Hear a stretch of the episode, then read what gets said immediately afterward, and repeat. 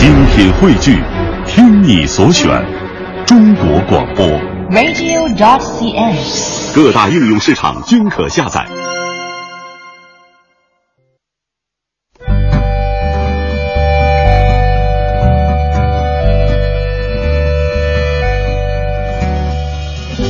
讲述看不见的心灵故事，记录几代人的情感春秋。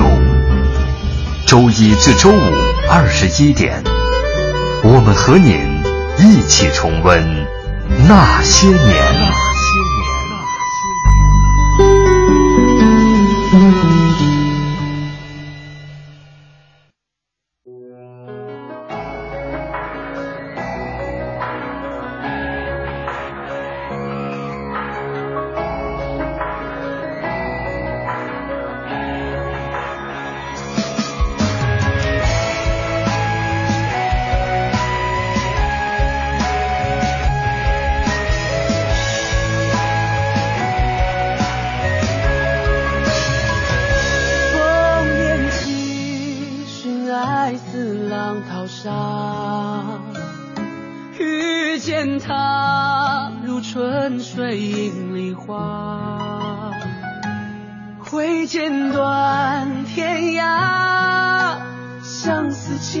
放下。梦中我痴痴牵挂。哭不哭，天长往后，断不断，万世千秋。求只求爱化解，这万丈红尘纷乱永不休。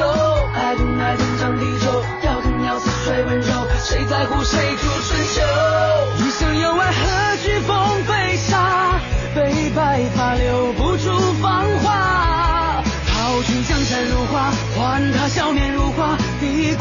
过这一生空牵挂。心若无怨，爱恨也随他。天地大，情路永无涯，只为他袖手天下。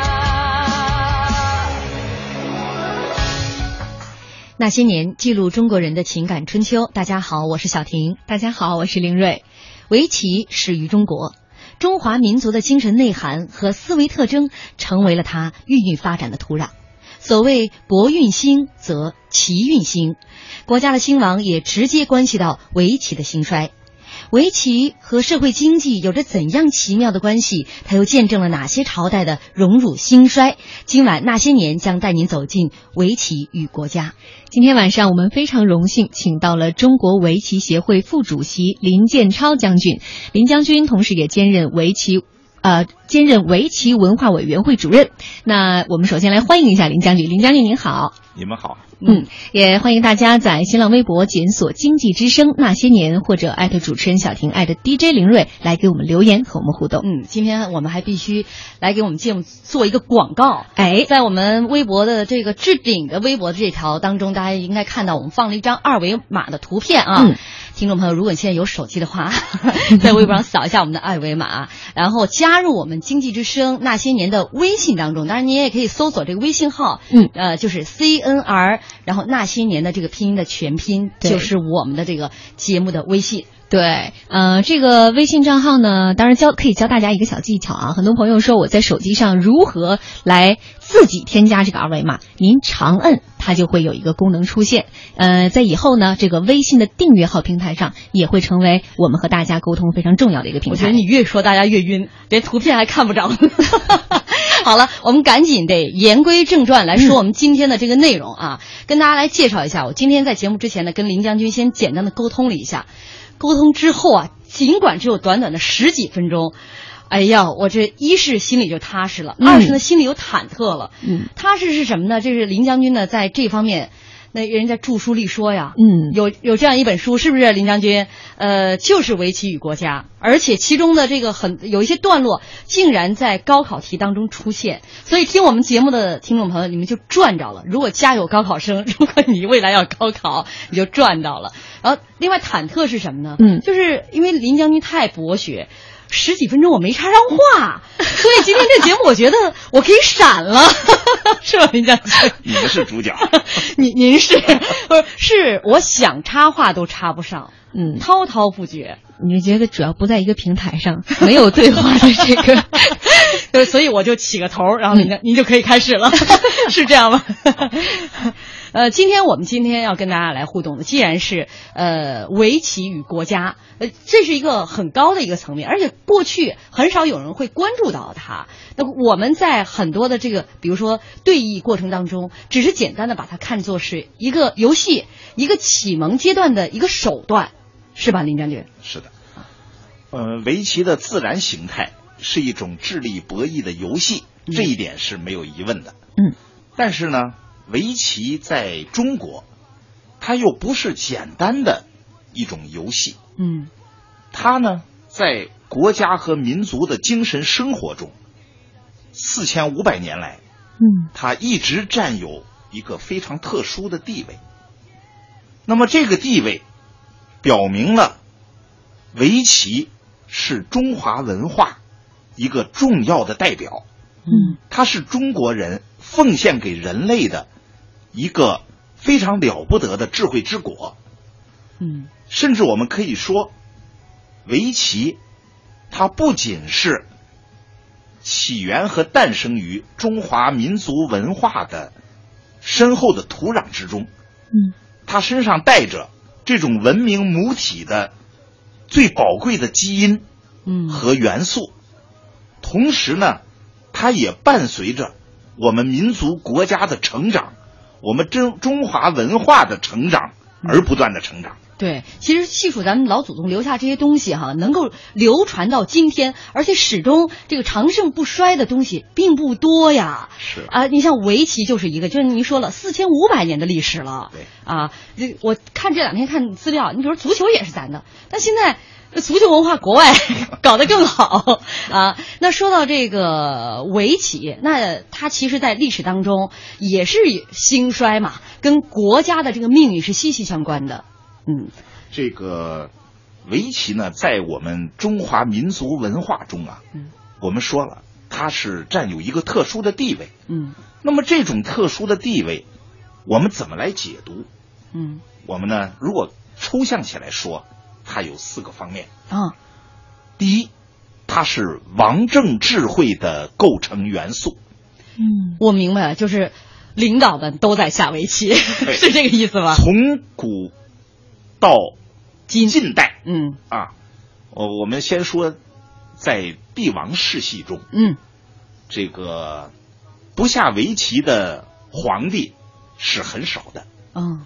很多开国皇帝，嗯，很多有作为的皇帝，很多有才学的皇帝都下围棋嗯嗯啊。这个，那么呢，对这些皇帝下围棋的故事，我们一会儿可以呢选几个来讲。好但是呢，我们还不能忘了，嗯它不光是王政智慧的构成元素，嗯它还是呢我们中国最擅长的博弈文化的形象的载体。嗯。中国人讲谋略，讲博弈，嗯。哎，就是要斗智。啊。啊。那么呢，我们从古到今，中国人讲谋略，讲智慧。嗯，哎，这一点，全世界的人都佩服。嗯。啊。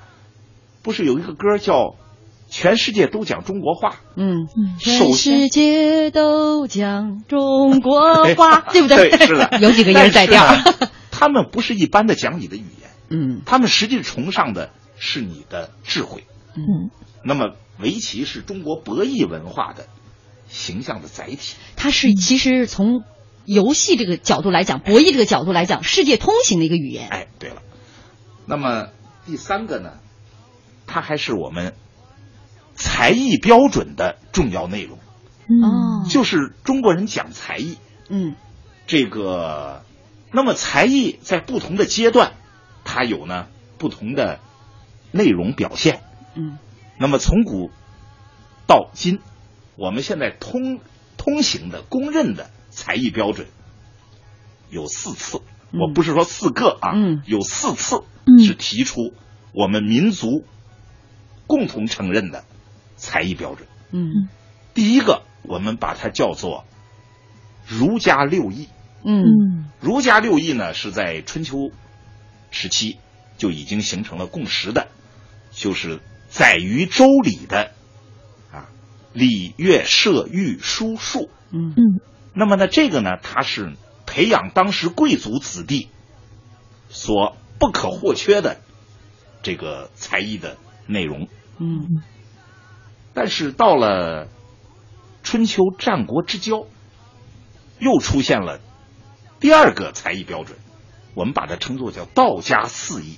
嗯。道家的代表人物关夷子，关夷子呢后存的书呢有九章，嗯。其中呢就提到呢，应该啊要学会四艺，而且这四艺学会哪一样也不容易，嗯。就是呢射、御、琴、艺，嗯。哎，就比呢儒家的六艺呢，它有所取舍，嗯嗯。哎，是反映了道家的价值取向。嗯，啊，那么呢，到了三国时期，就出现了这个我们说叫曹魏嗯巧艺，或者叫做魏晋巧艺。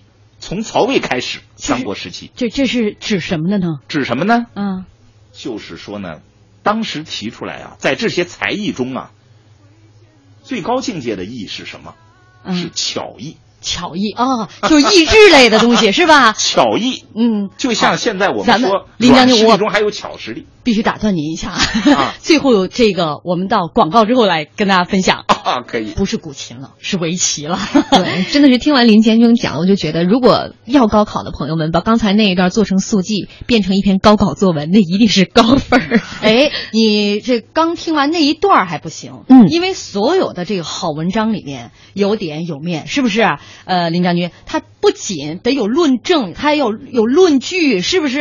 嗯您得有很多的故事，对历史上的一些资料填充进去。对，那刚才其实我们讲到了，林将军提到了古代评判这个君子才艺的时候有四次阶段，第一次是儒家六艺，第二次是道家四艺，第三次是曹魏时期的巧艺，专指围棋。那第四次呢？嗯那么呢，在魏晋、嗯魏晋时期呢，嗯，不断的出现了呢，在易经中把围棋称作巧艺和，甚至在曹魏时期的邯郸淳就把围棋称作是握众巧之至权，就是在众多的巧艺中啊，它居于最关键的一个位置。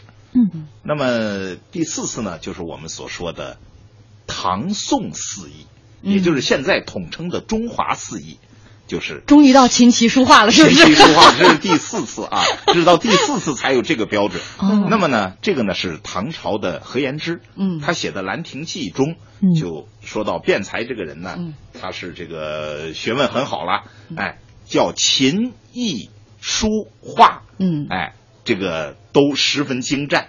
那么呢，他在这儿说的艺就是围棋，因为在嗯。东汉的许慎做《说文解字》啊，明确的说，义者为棋也，说的非常之清楚。嗯，好，这个义是对弈的义啊。嘿嘿嘿对了，呃，我特别担心您说出一个其他来，我这一周的巴雅，我这个大帽子我白扣了。没 有没有，呃，你这个巴雅很贴 很贴切啊。我们有听众朋友说，据说呀，梁武帝就很喜欢下围棋，即使在行军打仗的时候，呃，也找陈庆之来下棋。对，有这么桥段吧？有，但是这么说啊，这个中国古代的皇帝下围棋啊，这个故事很多。嗯，光是帝王与围棋啊，可以写好几本书。那您觉得这些帝王当中谁下的最好呢？棋艺最高呃？应该说呢，呃，他们之间没有进行过比赛啊，嗯不能关公战秦琼，嗯呃，不能够说他们的水平谁最高，但是呢，他们对围棋在不同阶段的发展都是做出过贡献的。嗯这个，比方说，汉朝的开国皇帝刘邦，嗯。他和戚夫人下围棋的故事，啊。可以说是我们目前见到的，嗯。除尧舜之外，最早的关于帝王下围棋的正式记载。嗯。嗯。哎，当时是《西京杂记》，是葛洪写的《西京杂记》卷三，就是这样记载的：就是八月四日，他和戚夫人出雕房北户竹下围棋，嗯胜者终年有福，嗯富者终年有基，参北斗乃免。连古文都背一遍。不是这这个 林将军说的吧，大家听得很明白，因为这个断句哈，大家听得很明白，就是下棋下赢的人这一年都有福，下输的人这一年都倒霉。但是人家可以系一个红丝条，向北斗参拜，也可以免。免灾啊！嗯那你想跟刘邦下棋，谁敢赢他呀？我只能把所有的灾难都都都都我来吧，我承包了。哎，但是呢，刘邦和戚夫人下棋，难过的是刘邦，嗯还不是戚夫人。为什么呢？因为这里边包含着当时残酷的宫廷斗争。因为戚夫人呢，她这个人呢，有文化，很漂亮，才艺很全，嗯但是她要为她的儿子来谋取太子的地位，嗯所以她和刘邦的所有的活动都被当时掌握朝政的重要的政治集团吕氏集团所诟病。嗯哎，所以刘邦和他下棋的时候是忧心忡忡的。啊，就是很担心他的未来。对嗯他很爱这个妃子，但是呢，他也知道他在争太子这个问题上，他是绝对斗不过吕氏集团的。嗯所以他们下围棋的表情，后来我再请一位我们的大画家嗯啊，这个白国华先生创作《汉宫轶事》，就是刘邦与戚夫人下棋的这幅画，凡是看到的人都说太绝妙了，嗯就是能够把当时刘邦的这种复杂的内心和戚夫人那种内心的期盼，嗯很好的统一在这一个画作上。嗯，哎，一边是国事，一边是家事，一边是情，一边是理。对，嗯，事实证明，但是呢，都表现在这样一个棋盘上。嗯哎，所以这个里边，我们说围棋承载的东西太多了。嗯，那么这就是一个典型的故事。这盘棋真绝对是家国天下。对，真的是，对，另外呢，你像这个，呃，刚才你说的梁武帝，嗯实际上在南北朝的时候呢，出现了很多的义帝，什么义帝？就是下围棋那个义义帝嗯，很多皇帝喜欢下围棋，下的还很好嗯，其中贡献比较大的，但是这个人并这个皇帝并不是个好皇帝啊，嗯。哎，就是这个当时的宋明帝，嗯。刘裕，宋明帝刘裕发明了围棋州县，就是在全国正式的设立围棋的管理机构嗯。和评定机构，哎，这是在他手上这个做成的。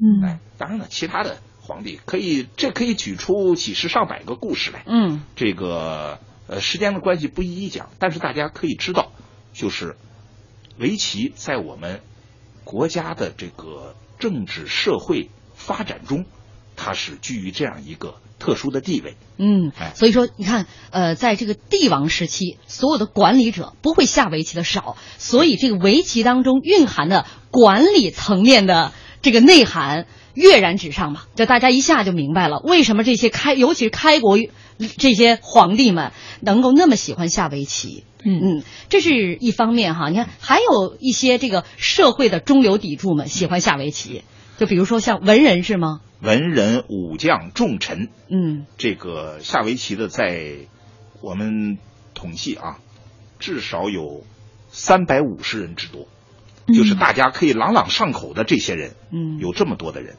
为什么呢？我们刚才讲到了围棋在中华民族的文化和社会进步的发展史上居于这种特殊的地位，但是可不是大家的认识始终都一致的，中间发生过五次争论。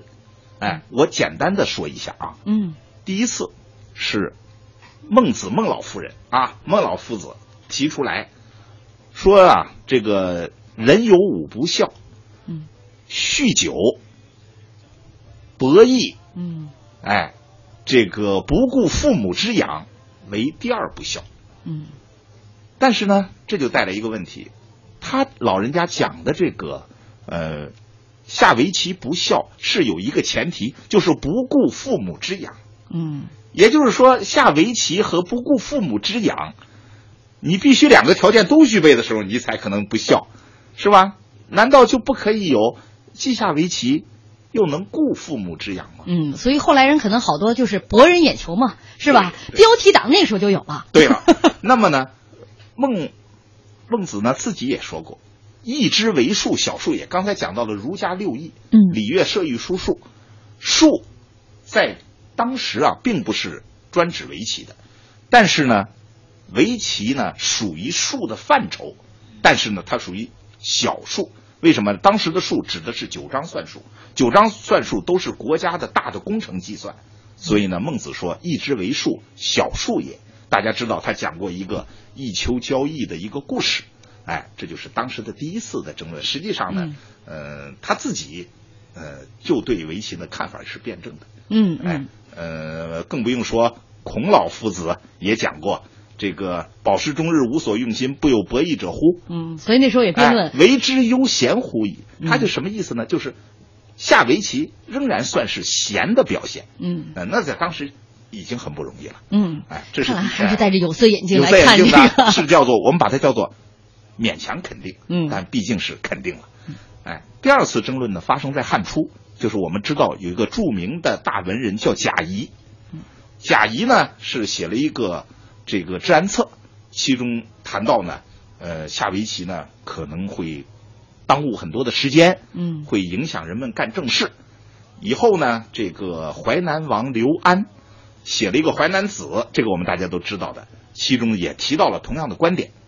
哎，这是第二次，第三次呢，就到了三国的时候，孙吴的太子当时叫孙和，他的一个手下的一个人呢叫这个为要，嗯当时呢他提出来呢。写他写了一个根据孙和的意意旨吧，写了一本一一篇文章，叫做《博弈论》，专门批判围棋。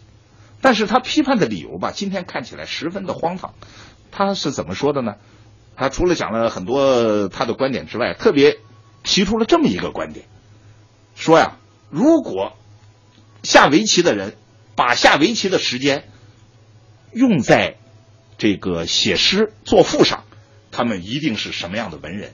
如果用来学习军事上，他们一定是什么样的军事家？如果用来学习赚钱上，他们一定是大商我教育我们家孩子也经常这样。但是这个呀，听起来就十分的勉强。嗯，哎，我经常跟我们家孩子说：“你把看电视的时间你用来干什么？你会怎么样？你把看电视时间用在什么时候？你会怎么样？”对，实际上呢，我们知道很多东西啊，它是需要兼顾的。嗯哎，它并不是人们只可以有单一的需求。哎，而呢，这个中华文化本身的丰富内涵啊，它就允许人们做出这种多样化的选择。而这些呢，我们当时认看到的这些的这个观点啊，他们当时感到现在很可笑的。哎，那么还有当时的一些观点认为呢，这个下围棋啊，太讲平等了。嗯什么不顾这个尊卑上下？嗯哎，这个以地位低的人，你怎么可以去赢那个地位高的人呢？今天看来都十分的迂腐。这都是一些这个历次的争论的哎一些焦点。一些焦点其实这些人可能都是以一个有色眼镜来看待这个围棋。我也看出来，这争论其实都是对围棋不利的争论。对，哎，我说的现在都是反面的。嗯哎，但是呢，哎还有，呃，到了这个南北朝的时候，就是刚才所说的这个宋明帝时期呢，就有一个大臣叫于愿，就说啊，这个虽然是摇造围棋，但是呢。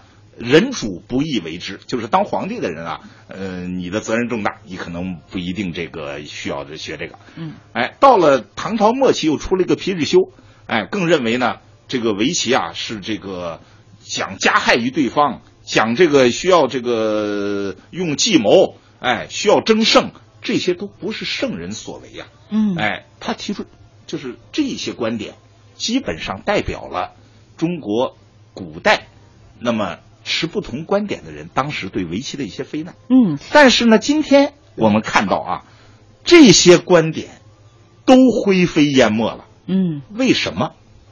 因为啊，人类的文明在进步，人们下围棋追求一种心灵上和人格上的平等，嗯，追求一种呢这个个性上的解放，嗯，追求一些呢精神上的愉悦和智力上的发展，这个和事业并行不悖。嗯，我最近刚查了有一个，咱们因为有广告，这资料还得广告之后说。说吧，好。太着急了好我们接下来啊进入广告。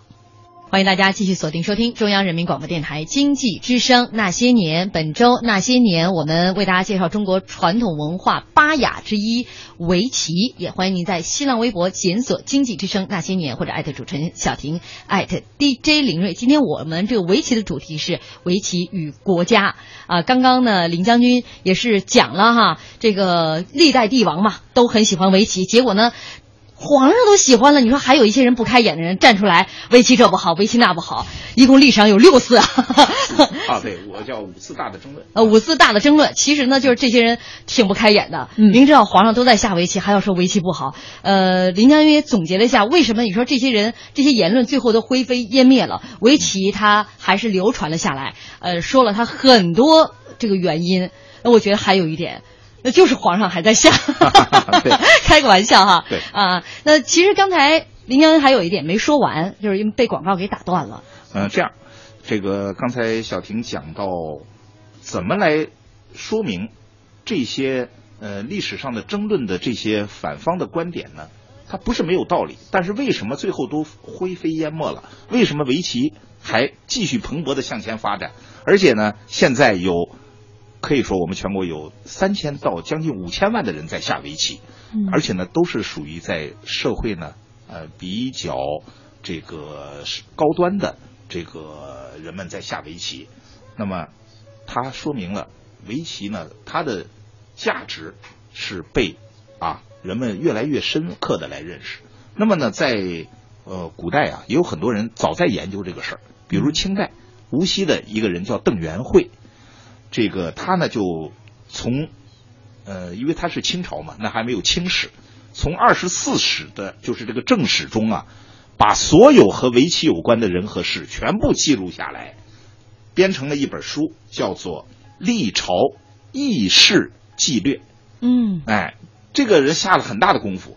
我从他所编的这个一百四十七个段子中啊，数了一下，有九十四个人是呢下围棋啊，与学业、事业、与成才、成功、与品行、品德并行不悖的例子。嗯那么呢，这九十四个人涉及到一百一十多人次，本身就是还不是说现代，就是在历史上就被人们认可的这种这个并行不悖的例子。嗯也就是说，不一定下围棋的人一定会出现啊这个以上几次争论中所出现的那些弊端。嗯实际上也就是说，围棋它是需要人来掌握的。你有一个态度问题，有一个程度问题，也有一个尺度问题。嗯比方说，我讲一个说这个下围棋的人啊，才德都好的，嗯就是呢，我们知道明朝的开国的一个大军师叫刘伯温，也叫刘基嗯，他的次子叫刘景。刘景这个人呢，在明史的记载中说他呢是这个通诸经，就是对各种经文都很熟悉，经典的东西很熟悉，哎，善英侃，哎，喜谈兵，就是说他军政双全的一个人，呃，也喜欢下围棋。当时呢，在这个明成祖朱棣还没有当皇帝之前，还是当这个王子的时候呢，他就经常和呃刘就是刘景和这个呃朱棣两个人就在一起下围棋。嗯哎，但是呢，这个明成祖当时就是朱棣下不过这个刘景，嗯经常说：“那你为什么不多少让我一点呢？”嗯刘景就说：“叫正色，叫正色说，就什么意思？就是非常严肃的告诉他，能让处则让，不能让处不敢让。”嗯。嗯当时这个朱棣听了以后就默然，嗯。没话可说没话了可说了。朱棣当了皇帝之后，请刘景出来做官，刘景坚决不出来，后来被押到了这个京城。当时呢，这个刘景见了朱棣，仍不称陛下，称殿下，嗯。说你百年之后逃不掉一个篡字，就是他对他这个当皇帝的方式是有意见的。嗯。最后呢，被下到监狱里，自杀而死。嗯哎，你你可见啊，他这个人是个德才双全的一个人嗯啊。那么在历史上呢，这都是被在特别是在围棋史上都被传为佳话。嗯，所以说这个棋风啊，能够展示一个人的性格品质。你像这个朱棣能干出这“你让我一个子儿” 这样的事情，所以篡位这事儿吧，他也能干得出来。哎，但是呢，对于这个事情呢，呃，我们不从这个。他们继承皇位的这个这个这个这个过程和合法性上去说，只是说刘瑾这个人，嗯，他是有他自己的原则的，嗯，所以说您这个来讲这个清朝这个人写这本书，就是用血淋淋的事实来告诉前六次的这个争论，你们的论点站不住脚啊，是的。而且关于这个围棋方面哈，呃，这种思维方式啊，下围棋的谋略，呃，据说很多国外人都在研究啊，对。啊，这个围棋呢。它和其他的棋类啊有很多的不同，也就是说，我们说围棋呢，它代表了中华民族的思维特征和呢我们很多的精神特质。那么围棋呢，我们最简单的说，它是有五个和其他棋类不同的特点。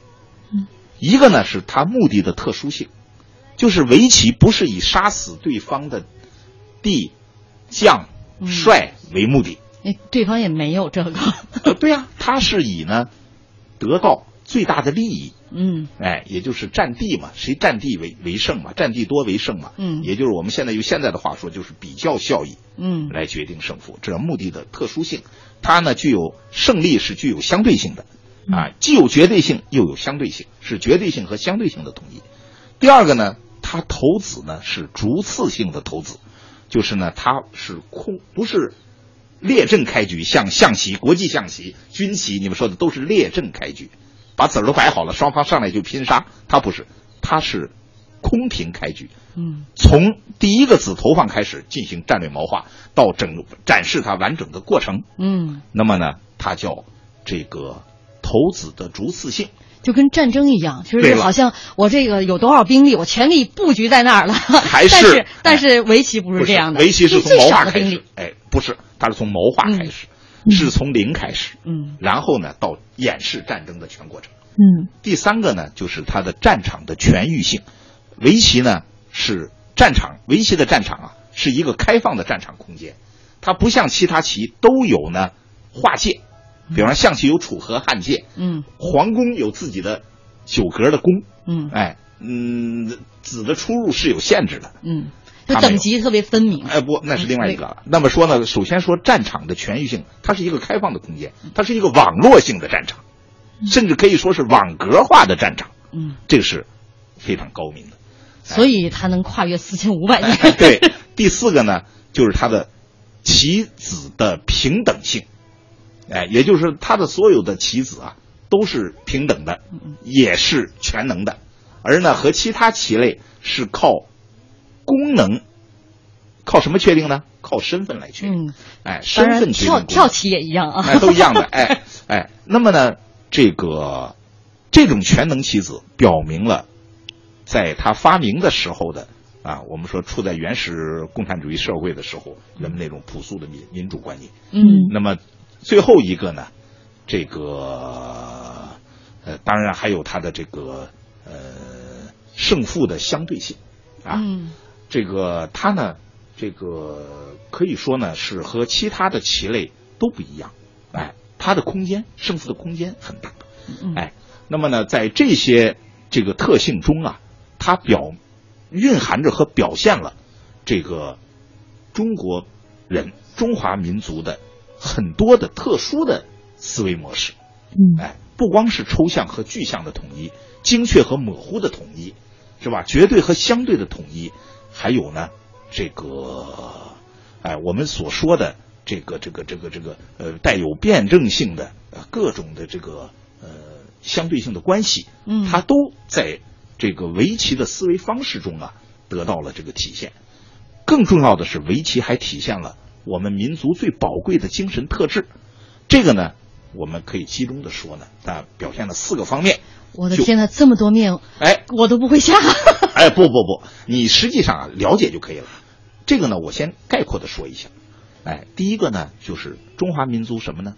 就是善谋，嗯，精算，嗯，多思，嗯，哎，就是中国人喜欢动脑子，喜欢计算，这是第一个。哎，第二个。就是体现了中国人什么呢？就是追求公平、平等、均衡这样的理念。第三呢，就是体现了中国人呢，他这个讲究整体、集体、全局，嗯，这样的理念。第四个呢，也体现了中国人强调呢冷静、坚韧、沉着，哎，这样的这个精神品质。那林将军讲的特别深奥啊！其实我对林将军讲的这第四个特性，可能是体会更深刻。我们家有很多人都下棋，哦我觉得下过棋的人都有一点点特征，就是很气定神闲，嗯很冷静。我想这个可能在历史当中也能找到很多类似的故事予以佐证。对，嗯，我想呢，这个呢有很多的故事可以来反映呃围棋的这这种优秀的精神特质，但是呢，其中可能有一个最感人的，就是孔融，就是在这个东汉的末期，这个三国时期呢，呃，孔子的二十代孙叫孔融，他呢当时呢是在山东当这个东海国的宰相。和曹操有矛盾，最后曹操呢找了一个理由把他杀了，当时把他的全家、妻子、儿女都杀掉了。就是在他的儿女被杀的这个过程中，就出现了我们围棋史上表现人的精神品质的一个千古绝唱。嗯，当时呢，这个因为他的这个儿子九岁，女儿七岁，因为年龄小呢，就被没有被抓走，被安排在别人家去住。他父父亲被抓起来的时候呢，有人来告诉我，说你父亲被抓了，你们怎么还不跑？这对小儿女就在廊下下围棋。嗯这个女孩就说呢，覆巢之下岂有完卵？哎，嗯因此呢，说我们不不要跑，躲哪儿都一样一。样的，哎，就说明他对曹操看得很透。嗯结果呢，他们被抓起来之后呢，这个呃，人家给他喝肉汤，然后呢，这个女孩就对这个男孩就拿起来喝，没心没肺的嘛。这个女孩看到了以后呢，就说呢，呃，我们已经活不长了，呃我们就也没有必要去留恋这个肉汤的美味儿，哎，这个呃，我们自己心里坦然就可以了。嗯嗯这些话都被传到曹操的耳朵里，曹操觉得这个孩这些孩子太太不不得了了，一定要杀掉。等到我押到刑场上去的时候，这个女孩对她哥哥说：“说我们如果能够见到我们的父母，嗯哎，就是我们最高兴的事儿了。引颈就刑。嗯。当时呢，这个书上的记载叫“莫不伤之”啊，嗯，就是很多人听到了这个消息都感到非常的悲伤，嗯。对这对小儿女啊，来很多人也太惋惜了，太惋惜了。真的像一个两个天才一样哎，对对对。那么对这件事儿呢，是呃《三国志》《世说新语》《后汉书》都记载了，但是记载的最生动、最详细的是《后汉书》。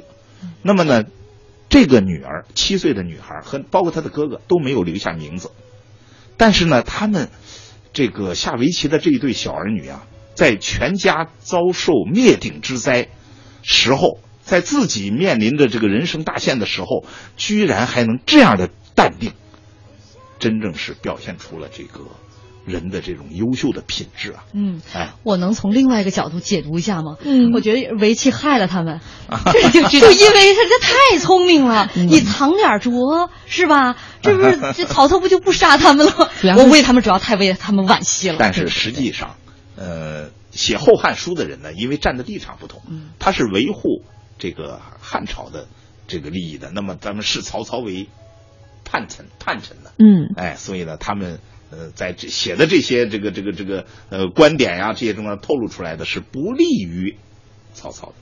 哎，嗯所以我们也要看到这一条。但是这个故事本身记载的是非常的生动感人的，嗯表明了下围棋对人的精神品质的这种培养。嗯，呃，其实说到这个下围棋，究竟就是除了在精神层面啊，还有很多方面嗯都会对我们这个未来的发展有很大的帮助。我举个例子啊，就是就是这个，我看到有一个这个说法，就是叶卫平前两天在接受采访的时候就说，嗯中国足球队在这次的这个亚洲杯当中，嗯这不是失利了吗？最后他说主要他们啊都不下围棋，如果他们学会下围棋的话，我觉得他们会走得更远。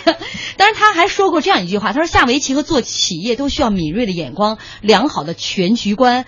沉着冷静的应对和坚持不懈的努力，这是聂卫平说的。嗯我还看到了另外一位日本著名围棋大师木谷实，经常教导弟子怎么说。他说，下棋的时候要把腰直起来，哎，直起来就会长两个子的棋力。为什么呢？因为下围棋的时候，棋盘上的子越来越多，局势越来越复杂，直起腰来才能把全局的形势看得更清，而不能过于纠缠于某一个局部。那说到这个围棋和我们社会经济的发展哈，我觉得可能两部分，一部分我们就事论事。那过去在中国呃经济比较繁荣的时候，也是围棋发展比较繁盛的时期，而且在中国富庶的地方，你比如说像江浙一带，就是出围棋高手啊啊，因为那个地方大有钱。一是这个，呃，可能很多人也有精力让自己的孩子去学习这个，啊，这是我我我总结的啊。当然，呃林将军总结会更高层次一些，那就是围棋和经济的这样的一个关系。嗯，围棋和经济，围棋和社会的发展，应该说呢，都有着紧密的内在的联系。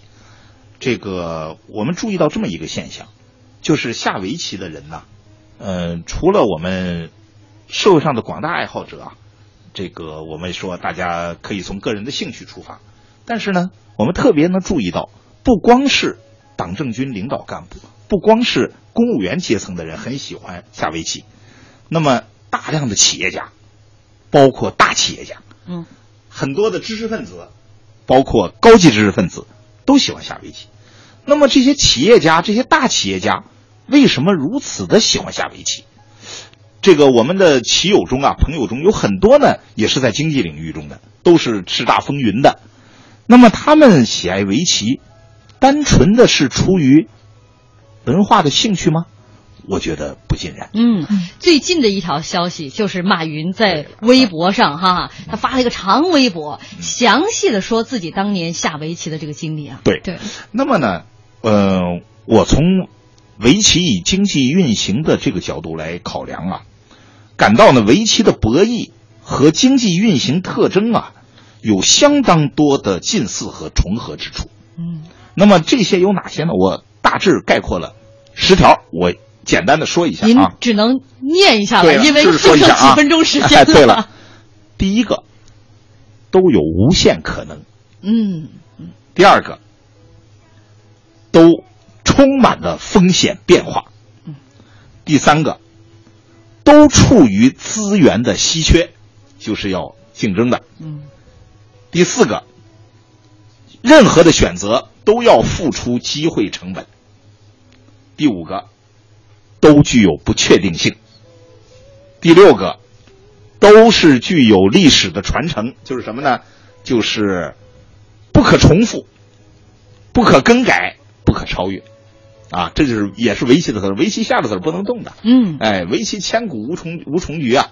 哎，这个经济也是这样啊，它必须要从呃能够继承的现有的条件出发的。第七个，都需要考量投入产出，嗯要争取利益的最大化和成本的最小化。第八个，都有边际效用。边际效应就是说，当人们满足到了一定的程度的时候，继续投入就会造成浪费。第九个，所有的经济决策都是相辅相成。第十个，最终都要看比较效益。嗯哎，那么所有的这些在经济运行和围棋的博弈中，这些现象都具有极大的相似性。嗯所以呢，搞经济的人喜欢下围棋，实际上这里边是它有它内在的相通的。嗯那么经济学的概念和围棋原理的这种接近和融合呢，我们就在刚才的那个基础上就可以看到呢，他们是内在相似的、内在相通的。比方说，现在的大经济学家萨缪尔森，他的经济学中有很多核心的概念，比方说稀缺与效率、投入与产出、选择与成本、合成与谬误、满足与边际、宏观与微观等等。这些的核心概念，在围棋的原理中也都是适用的。嗯那么围棋在经济学中的最重要的决策方法就是博弈论和呢这个均衡论等等，在也是在他们的产生和运用的过程中，可以说也不同程度的吸收了围棋的一些元素。它它很大程度上，你看博弈论，它就来自于这个围棋的术语。而呢，我查了一下啊，在诺贝尔奖、诺贝尔经济学奖的获得者中啊，这个呃，一共获奖的是四十六次，七十五人，其中涉及到博弈论和均衡论的七次，四十六次中有七次涉及到博弈论，比例很高了，比例很高啊。二零一四一四年就是去年的诺贝尔经济学奖的获得者让·提若尔，嗯，他的重要的代表作就是博弈论，嗯，而且这个博弈论是当前博弈论范畴内的权威作品，是美国的研究生的必读必读的教材。嗯，哎，你看看这两者的相似性。嗯没错，那其实就是很多这个企业家都能从这个围棋当中啊，呃，总结出治理企业的一些方式和方法。举个例子，台湾宏基计算机的老总施振荣就是将围棋的原理和企业的这个管理思想进行了一个。括弧哈、独到的联系，就因为这其实每个人看下围棋、看棋谱，都能总结出自己的一套方法，运用到你可能未来的事业当中。但谁总结出来的这个窍门更适合自己，这就像一个独家秘籍，嗯没有人会告诉你我。究竟在实战当中用到了哪一招啊？因为它确实是变化无穷的，这就是围棋相通的地方，嗯和你治理企业相通的地方。这刚才林将军也提到了嘛，就是无穷的变化，对大家也谁也不知道结局是什么样无限的可能性啊无！限的可能性，哎无穷的变化。对，对，那其实今天我看到这个题的时候，我觉得围棋和经济似乎有一点联系不上，但细想其实有很多联系。比如说林将军刚才提到的比较经济，那在这个商场当中，我们就是圈地跑马嘛。那比如说再跟我们老百姓有关系的，我就一直在想，小婷姐要是早点下围棋的话，会不会就不至于那几只股票深度套牢了？我我 我现在就是想吧，林将军，你什么时候研究一下围棋与做节目与那些年的这种 博弈关系，让我也从中找到一些窍门儿，是吧？嗯。呃，咱节目这刷刷刷的涨粉丝啊，嗯啊、咱们奖金刷刷刷的拿到手啊，主要是后边这个 主要是后面这个。我们有听众朋友说，哎呀，听得我也想了解围棋，买围棋了。这个林将军听到这样的一个留言，你就呃很高兴了。呃，作为呃，我这么说啊，刚才我们讲到了围棋本身的发展，嗯但是我们一定不要忘记，呃，因为今天时间的缘故啊，我们曾经还相约要谈一谈国运与棋运的关系。嗯，那么呢，我想用几句话呢，把它简要的只能几句话了。对总结一下，嗯就是说呢，围棋的发展一定和它的产生的母体，就是我们的民族国家的经济社会的发展呢，要相符合，是要在我们国家经济社会发展的基础上来呢，这个实现自身的发展。现在我们的国家正处在一个这个改革发展的一个重要的时期。那么呢，现在的中国的围棋呢，也处在一个呢重新回到世界围棋中心性大国的这样一个非常可喜的局面上。我们呢，应当是充分利用这个有利的条件，发挥释放围棋的正能量，为我们实现中国梦啊，来呢贡献奇迹的力量。我听出来，大潮流都这样了，赶紧加入进来，要不然就掉队了，是吧？好，最后用浩浩乎平沙无垠的留言做结束。他说：“黑白子起起落落，博弈中智慧闪光，心性魔力，盛衰运兜兜转转，转回里棋盘江山，我主。”沉浮说不尽的围棋，好，非常感谢我们今天的嘉宾做客，呃，今天这样的一期节目啊，呃，为大家讲述了围棋与国家之间的这样的一个关系，也感谢大家收听，我们明天再见。明天见。